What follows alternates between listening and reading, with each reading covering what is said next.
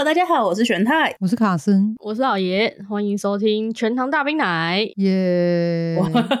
我刚刚在想要不要耶，你这么萎靡。我的招牌就是这萎靡的夜，不是吗？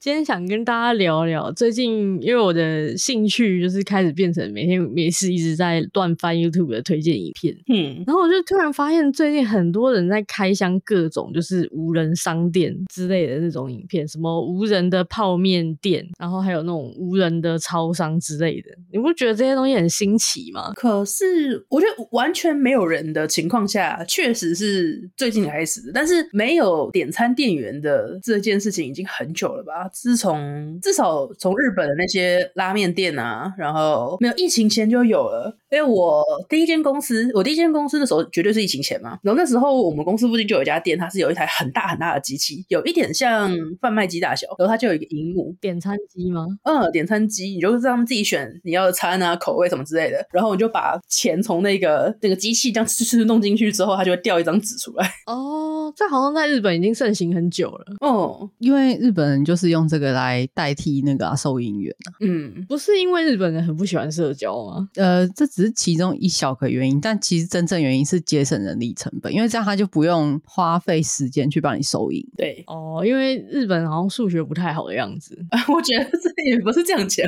有的店像，尤其是会用这种机器的店，它就是多半是拉面店啊，或者是牛洞店那一种店。然后这种店通常人手都非常的吃紧，有的时段甚至整间店上下就只有一个人。所以如果他可以用机器帮你点餐的话，他就可以少做一件事情。我记得好像是吉野家还是松屋哪一家牛洞店，他们好像实施了好一阵子，就是一整间店只有一个店员的这个做法，就会搞得就是店员忙得要死，然后餐点品质也不好的一大堆问题，就是黑心企业。而且这个好像很多间牛洞店都有发生过。嗯嗯嗯。哎、欸，可是说到节省成本这件事情，我就一直很困惑，就是日本包含台湾有一些那种拉面或牛洞，他们就是点餐机点完之后吐一张纸给你，最后还是要有一个服务员。去跟你收纸条，去跟你确认餐点什么的，我就觉得为什么不能像麦当劳那样，就是你在前面机器点好之后，厨房就会自动收到单，就是你都机器化了，不做整套吗？哦，我们那间好像是整套的，很多都只有半套，就是你印出来那张纸之后，你要给人家，然后就是厨师还要看那张纸，然后再跟你确认你点的是什么，然后再去做菜，就感觉很没意义，只是少了收银这一块而已。我觉得少了收银跟点餐，跟就是一个店员站在你的桌子旁边，然后人家说，呃嗯，稍稍等我一下，哎。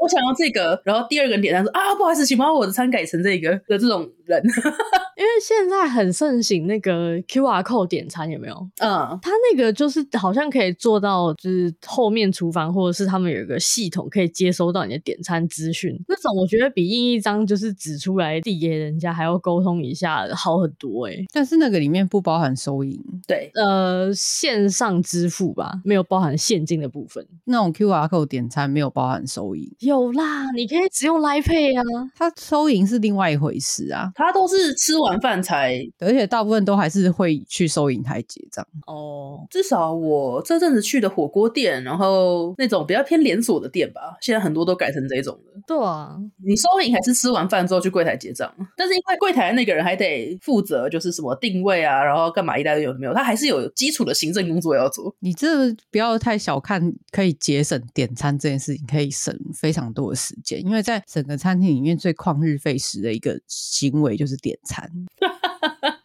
刚刚希特不是就是有说吗？就是你一旦要派真人出来点餐，那个真人跟你点餐的过程中，就会有很多废屁的对话出现。好，那那我们调查一下，是作为消费者的你们会喜欢使用 QR 点餐还是真人点餐？当然是 QR 啊，我会喜欢 QR。嗯，可是好像我看到就是也有 YouTube 影片在做这相关的调查，好像蛮多人其实并不喜欢 QR 点餐呢。为什么？为什么？就是觉得。麻烦或干嘛？其实我一开始我也很不喜欢，应该说我到现在也没有很喜欢。哪有跟真人沟通麻烦啊？真人才是最麻烦的。我很讨厌要掏出手机，然后还要点开一个扫码的软体，然后扫了之后在那边自己看半天。我就是想要出一张嘴，就是喊，比方说我就是只要一个气质蛋饼就好了，我要做这么多事情。早餐店不会有这种服务吧？有啦有啦，现在连锁早餐店都有了。你的比喻很错误哎。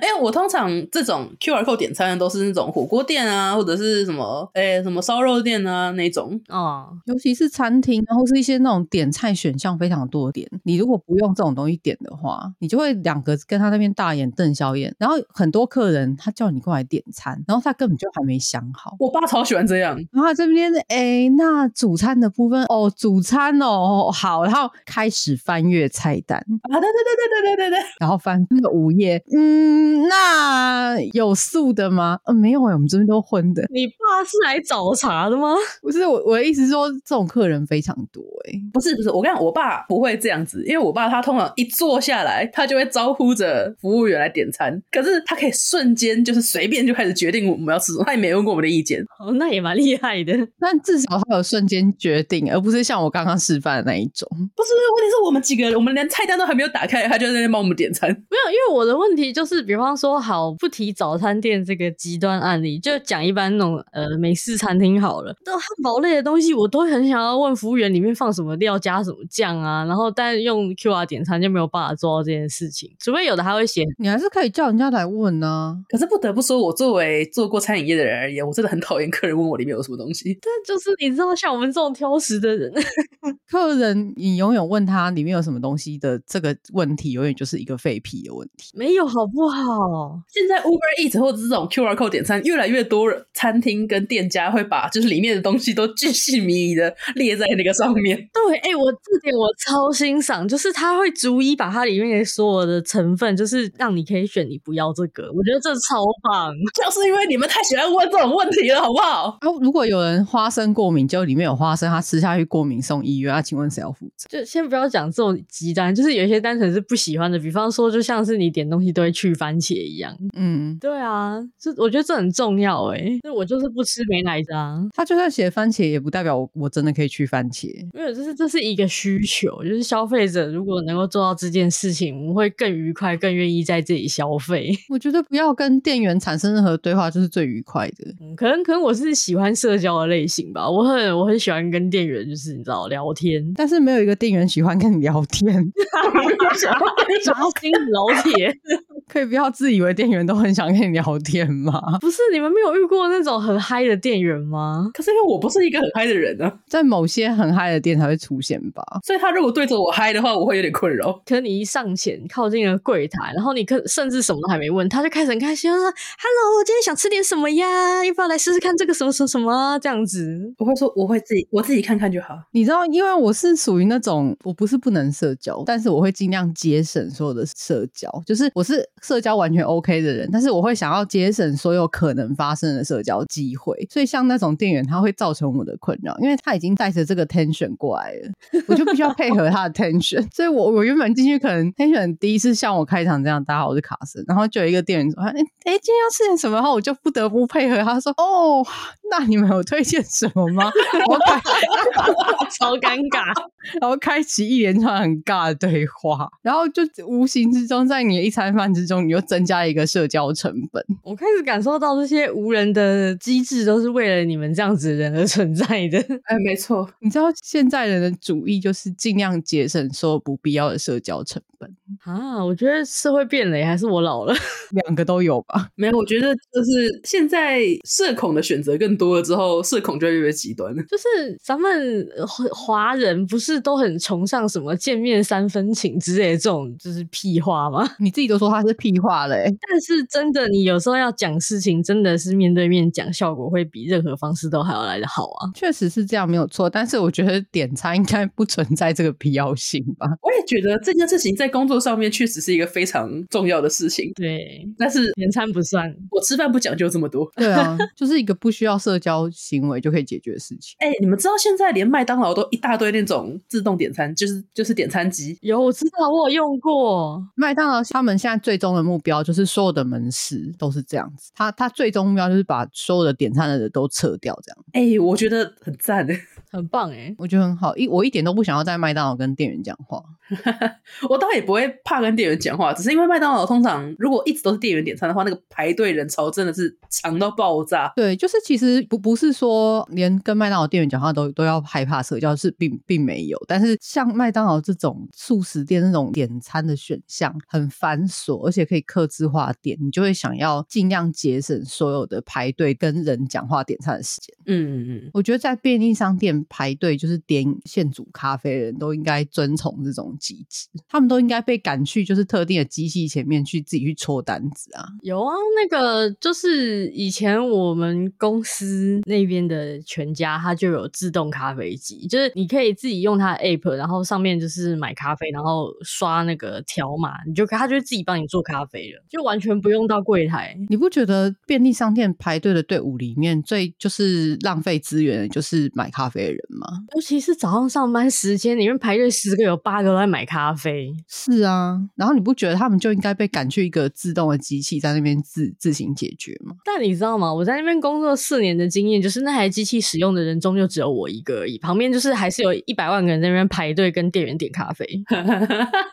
说到这个，就是我觉得就是自动结账这一个主题。嗯，然后我最近发现有便利商店，它开始就是有自助结账柜台。对，我工作场所附近的便利商店，它就最近就把其中一个柜台改成自助结账。然后有一天我就要去结账，发现那个人原本人工的那个柜台排爆了，好像前面是有人想要用什么那种点数折抵还是什么之类，你们知道碰到这种东西，然后那个人又不会用什么没装 app 什么什么之类，然后或者是那个工读生他不会按 POS 机上面按按按钮，你就会等非常久。然后我就是碰到这个情况，前面有一个人他不知道要干嘛，然后那个工读生也不太会按，然后后面大家已经排了快十个人了，对，然后我就看到旁边有一个写自助结账柜台，然后就空在那边没有人，我就想那为什么大家都不用？然后我就直接把站在自助结账柜台前面排队的人把它拨开，然后我就站在那个自助结账柜台前面把我的东西结完，然后等到我结完走掉的时候，那个排队的队伍完全没有前进，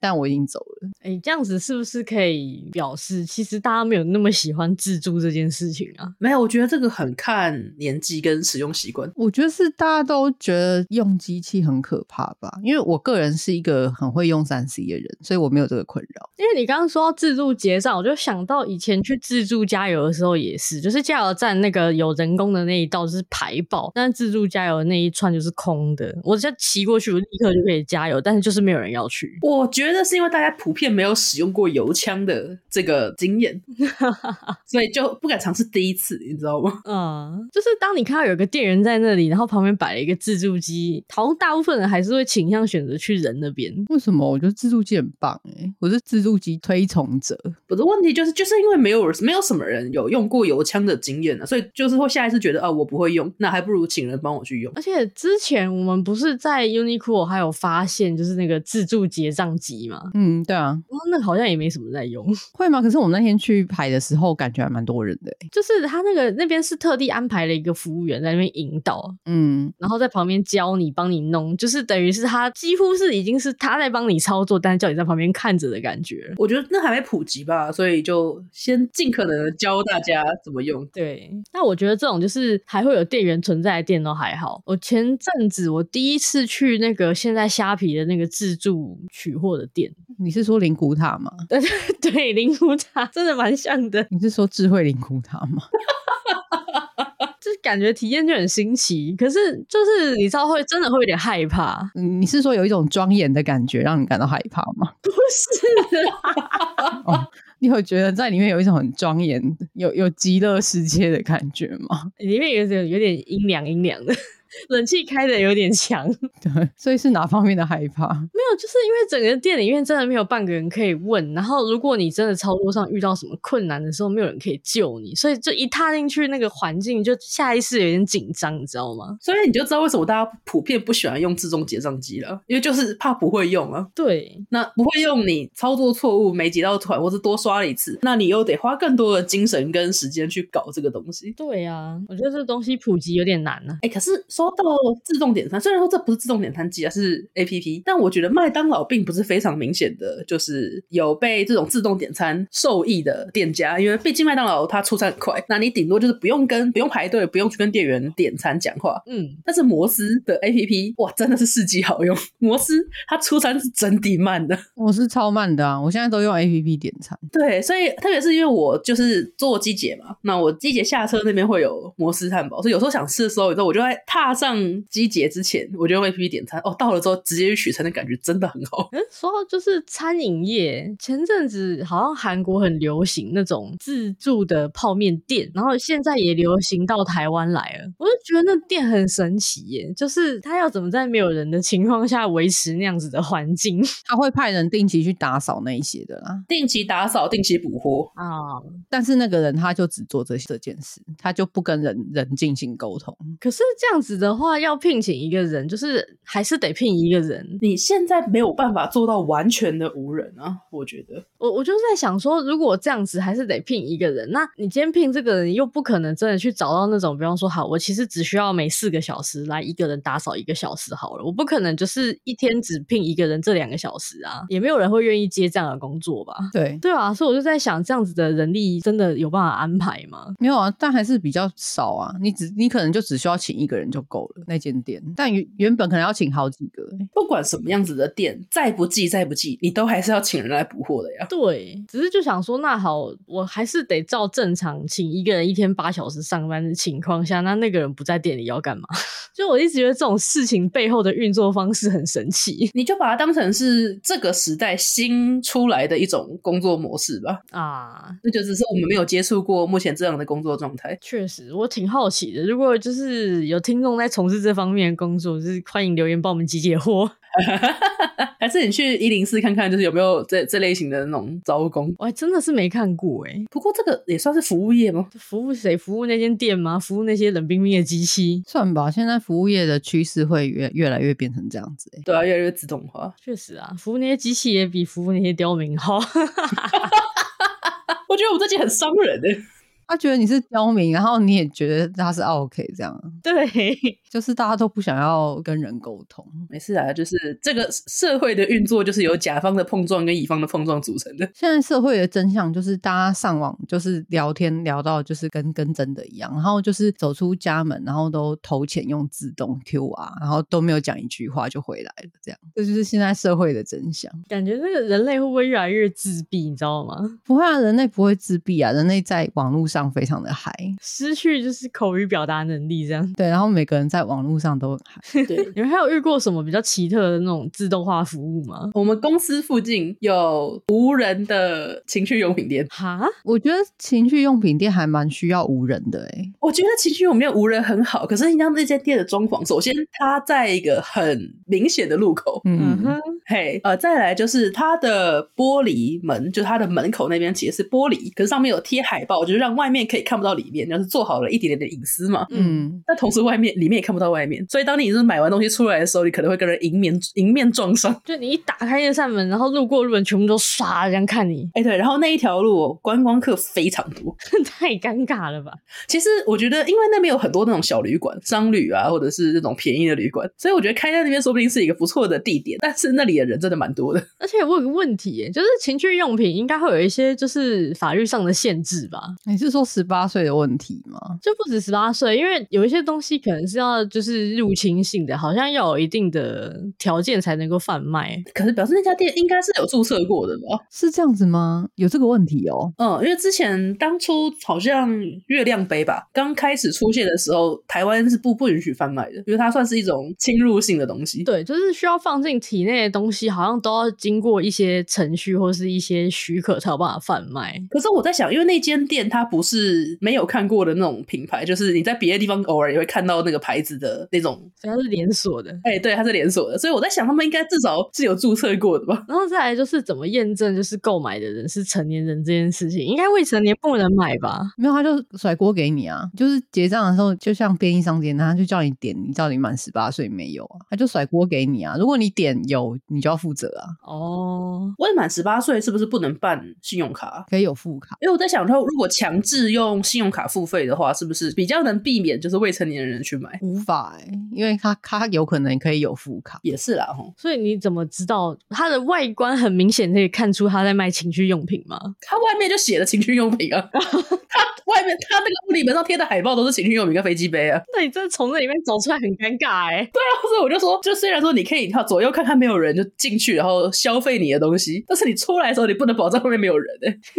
这个完全没有没有任何实质上的机制可以防止十八岁才去买这个东西。对，虽然说其实我觉得现在这个世道已经没有那么的保守了，我觉得买这种东西不是一件很需要躲躲藏藏或者很羞耻的事情，但是多多少少可能还是会有点不好意思，就是有点社会性死亡吧。你让国高中生买买到跳蛋也不会怎么样啊，国高中不要去买啦。社会上也不会有什么不良的事情发生啊，是这么说的吗？不是吗？仔细想想，哎、欸，就是那种有些杂志啊、漫画啊、AV 之类的，它都有标明十八岁以下是不能观看的。你法律规定是要标明，没错了。可是这些这些用品是不是没有什么印象中有标明？我怎么记得好像也是要标、欸？哎，有贴贴纸吧？还是有那个标啊？还是有？嘿，哦，还是就是那种限制级的贴纸？应应该是就那个红红的那个。圈圈，哎、欸，你们也知道我公司在就是很多补习班的附近，我觉得说不定真的会有学生跑进去，一定有的吧？那个小屁孩最喜欢那种东西，那个没办法阻止他们的啊。而且那个应该我印象中就是在高中生之间到大学生之间是很受很受欢迎的交换礼物的选项。大学生还好，大学都嘛成年了。对，那高中生也很喜欢，就是会送个跳蛋，然后就是大家自己在那边，哎呀跳蛋这样，然后就有一群人很开心，然后就放在桌上，然后这样，然后大。大家就很兴奋，好写实哦。对，虽然虽然讲的跟真的一样，但我本人从来没有经历过这一切。我是说真的，我好像有听说过，就是有认识的人，但是有认识的认识的人有收过类似的东西啊啊。不过我们当初大学的时候，我记得我们班上的班代（括号性别男）抽到的是一条蕾丝内裤。哇哦，新的了，是新的。他穿？那他穿了吗？他应该是没穿吧。哦哦。我不知道，那是他自己的隐私哦。他不管穿不穿都跟我无关。嗯，穿穿也没关系啦。反正他即使穿了，他也没穿给我看，所以我不知道后续。不是听说有些男人就是第一次穿上那种女性的内裤，然后就会感叹说就是很舒服之类的吗？你从哪里听来的？哎、欸，我有看到前几年有就是在男性圈子里面有盛行过一阵子穿胸罩啊。对对对，好像我也有听说过这件事情。呃，他们说很有安全感。对。为什么安全感？我觉得安全感我还不能理解，但内裤我可以理解，因为就是女性的内裤的料子的质感确实比男生穿的四角裤要好非常多。我觉得是因为四角裤很浪，四角裤就不能有那种蕾丝或是丝质的那种就不能有吗？对对对，可是就是三角的是可以把它的东西好好的包起来，就是有东西托住它。对，然后再加上那个材质都很舒服啊。对，这倒是哦。对，所以就是我听说以前。就是有一些男性不知道脑脑子哪根筋接错，去尝试之后就发现有点回不去了。可是我觉得那不就跟他们穿自己的男性三角裤一样吗？没有没有，男性三角裤的那个布料也是很粗的啊，应该有品质比较好的吧？我不知道哎、欸，男性会去买丝质三角内裤吗？会有丝质的男性内裤哦，没有丝质哦，哎、欸，不知道哎、欸。好像大部分都是棉质的，对啊，然后他们爱上了丝质的触感。可是我真的好像在前几年看过，就是有一阵子有一些人在推荐，就是男性尝试穿胸罩这件事情。这个有我有印象。嗯，我不得不说，好不好？这种东西，假设我这辈子也不用穿，然后我就可能偶尔大概半年穿一次，我可能会觉得挺新鲜的。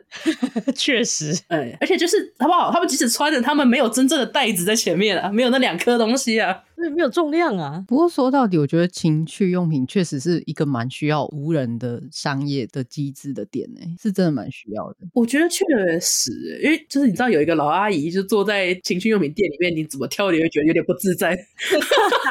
我们大学附近好像就是这样子的店。因为国高中生讲到那个送礼物话题，就确实就算大学生好了啦，就是去买的时候不是都会觉得很尴尬吗？然后如果是无人店的话，就大家都可以尽情嘛，比如说 A 片店，感觉也蛮需要。以前啊，因为现在现在那个都网络都用串流的嘛，他们现在也改成串流串流服务。但以前还要买片子的的年代的时候，那卖片子的店感觉也蛮尴尬的啊。所以这种产业感觉还蛮需要无人产业的。我记得国高中的时候就有这种流行过，说什么什么谁谁高三高三的时候不是就会有些人是十八岁的生日嘛？嗯嗯嗯，然后就会流行说，哎、欸，他那个谁谁他十八岁生日，然后就要就什么就送他一个 A 片这样啊。哦，就以前以以我们那个年代啦，有一阵子流行这样，然后然后就有一次，就我们班就不知道谁，他就是可能十八岁生日，然后就说被送了一个 A 片，然后我就拿来看，然后就说，啊，你们是你们是去哪里买？他就说，哦，我们就去夜市买啊，就说，然后我们就很尴尬，然后我们进去的时候，然后就跟老板，你你不敢看，我不敢看你，然后就一群女女学生在那边，然后就对着满屋子 A 片在那边，然后我就说，啊，然后嘞，他就说，所以我们就很慌张，然后很仓皇的随便抽了一片就去结账这样。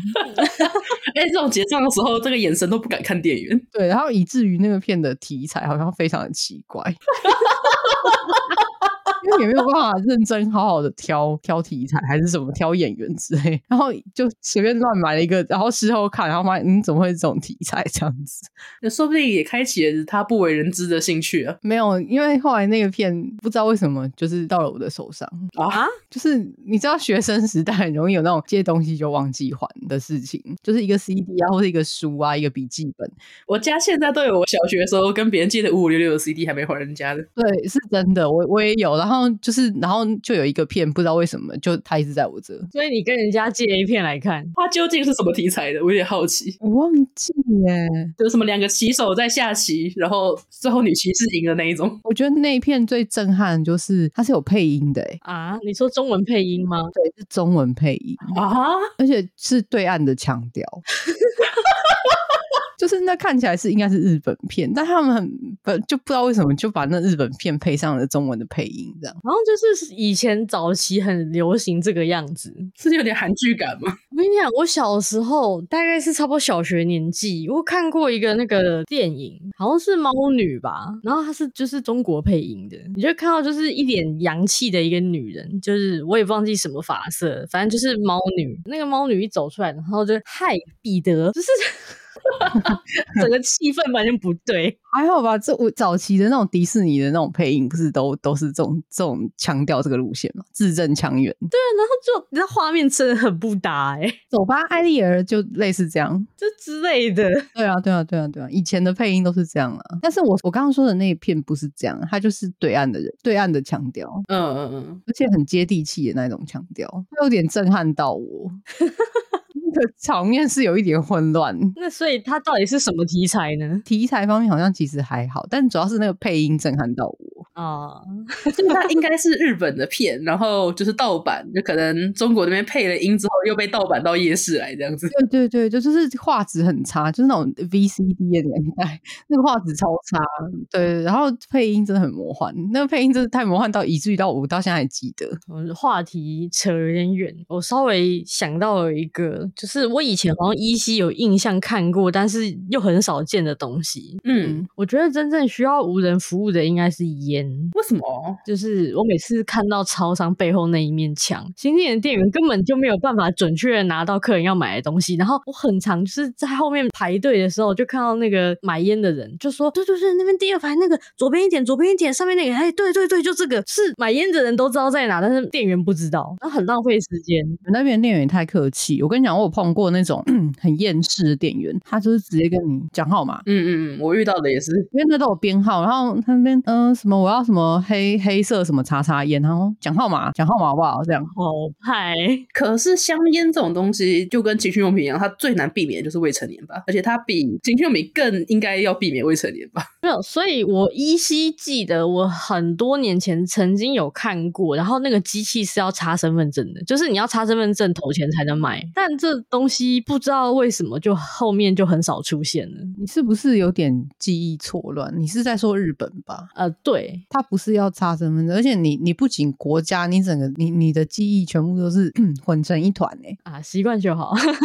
你的场景跟整个东西都是错的。它是日本的香烟贩卖机，你必须要是以成年人的身份出示证件去买一个专门用来买贩卖机的卡片。哦，那个卡片在买的时候，你就必须证明你是成年人。然后当你买到这个卡片之后，你要去香烟贩卖机买烟的时候，他就会叫你感应这个卡片。哦，可是我觉得这种都最难防的就是小孩子偷拿吧？对，因为他也是用购买卡片的方式，所以没有办法完全阻止说我把卡片给别人这样。确实啦，但是就是买那张卡片的人要负的责任啊。确实啊，对，所以其实情趣用品是这样的，反正他叫你，你有没有满十八岁，反正你点我有，反正你就甩锅啊这样。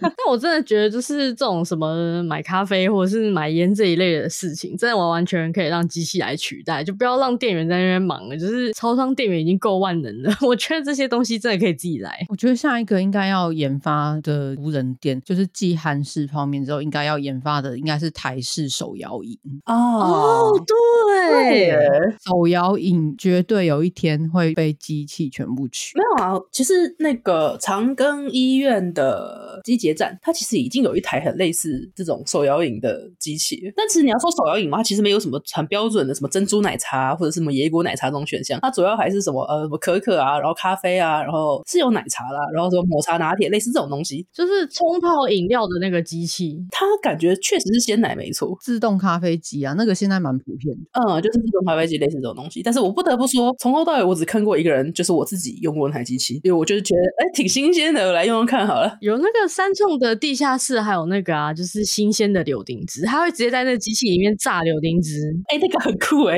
那个外国流行很久了，没有我我现在就是你提这件事情，我脑上脑中马上就有想法，就是一个那个手摇饮店有没有？然后你就是点餐机点你要的配料，然后它就会就是你结完账之后，它就会掉一份的包装这样下来，然后你就自己拆开丢进杯子里面，然后放到那个摇机器，然后把它盖好，它就会开始就是狂摇，最好上面再绑个娃娃。可是我觉得这种东西只要顾客需要自己动手的话，用的人就会降低。就它最好是在里面，就是我点完之后，它就自己掉料，自己掉。掉杯子，掉冰块，掉喝的，然后自己帮我摇好之后，叮的跑出来一杯完整的饮料。因为他们那个手摇店调饮料的整个过程，不是全部都是 SOP 吗？嗯嗯，感觉有 SOP 的东西，你只要做成机器，它一定可以全部自动化。确实啊，可是有的时候就是让客人自己去处理的话，有些就是人会更喜欢。比方说，我喜欢甜一点，我就多加一点，或是其实这样就以冰块来讲好，我可能就只加个半包。你手摇饮如果要弄。弄成全自动化，你当然要可以做到全部的东西都客制化。但是其实它全部都是 SOP，所以在技术上而言，应该是没有不行。可是我觉得有一点是因为台湾的手摇饮太卷了哦，所以当我这个品牌它，我就是标榜自动化，那我就会觉得，嗯，那它是不是可能用料不佳，或者是可能不新鲜，或者是我干嘛不用人做的就好了这种东西？它如果是这么做，它一开始一定要有一些诱因啊，区隔，就比如说我比较便宜，嗯，或是我比较快，就类似这样。欸，可是如果这样的话，我会愿意尝试诶，因为每次手摇饮排队真的排太久了。对，我觉得现在虽然手摇饮是台湾目前很内卷很严重的产业没有错，可是因为手摇饮现在排队的情况跟便利商店排队买咖啡的情况已经很很接近的，就是已经是耗费太多时间在排。像现在当红的那种手摇饮店啊，就比如说什么德政啊、大院子啊这种，你只要吃饭时间去排，都十几个人以上。可是这种店家，这种全自动店家是是不是会跟外送行业就有点相冲了？嗯。嗯，但好像又又有点不一样，就是对啊，感觉有点不一样。嗯，不是啊，可是当一台机器可能某一个品牌的饮料，它就是标准的只有电动生产这样子的话，那我就没有办法叫它外送。我总不能让 Uber Eats 的司机在那边帮我按机器吧？对，市场就会有点不一样哦。哎、欸，不过说到这种自动的，呃，它其实也不能算自动啊。我之前看到日本有个新闻很有趣，它是有点像思乐冰圆这种东西，就是之前日本好像出了一款，就是用新鲜的这种果水果打的冰沙的这种机器吧，然后之前就有一个店，好像是我想一下，反正就是有一个顾客，他每次都买中杯，嗯，可是他最后拿着那个杯子去按机器的，他都按大杯，然后他那个中杯的杯子快满的时候，他就拿起来就咻咻咻就喝了，然后再把剩下的大杯的继续接，这样子，好厉害哦。然后他好像被抓到了三次，第三次店好像受不了报警之后，就发现他是附近某一个学校的校长。他好像因为这样丢了那个工作了，是不？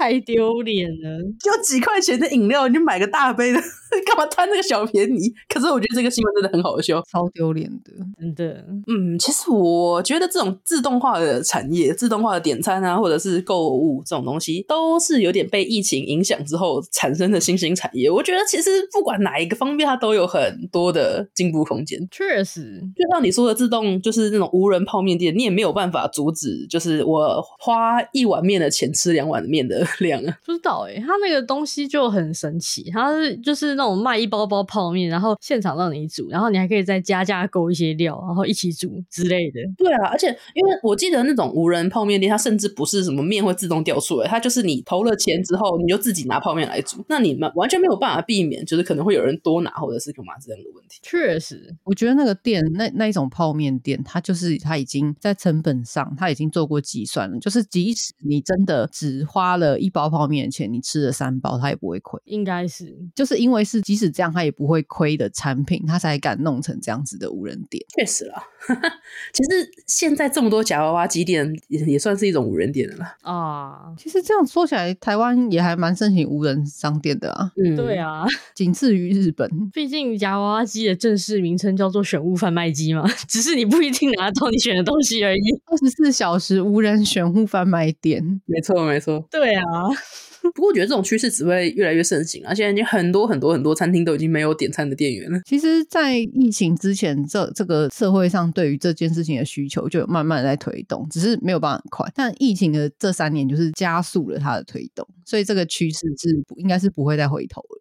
我我期待可以看到更多新奇的自动化的东西，我非常喜欢这样子的东西。我们就来期待会有那个全自动手摇饮店的诞生。我希望可以有全自动上班的机器啊，那个不叫做贩卖机哦，那个不叫做店啊。那你会失业？嗯，你还是不要好了。那个叫做取代你的机器人哦，AI。你知道现在机器人都是他机器人在写作、画画、唱歌，然后我们在扫地、煮饭、洗衣服。对，对。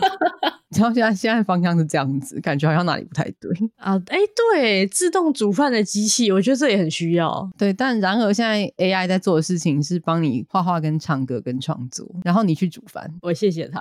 好了，那今天时间也差不多了，就是我们也探讨了很多有趣的自动化的东西。如果就是听众朋友们还有什么新鲜的，就是呃自助式的东西，或者是无人商店，就可以留言跟我们分享。那我们今天节目就到这边，感谢大家收听，我们。下次再见，大家拜拜，拜拜。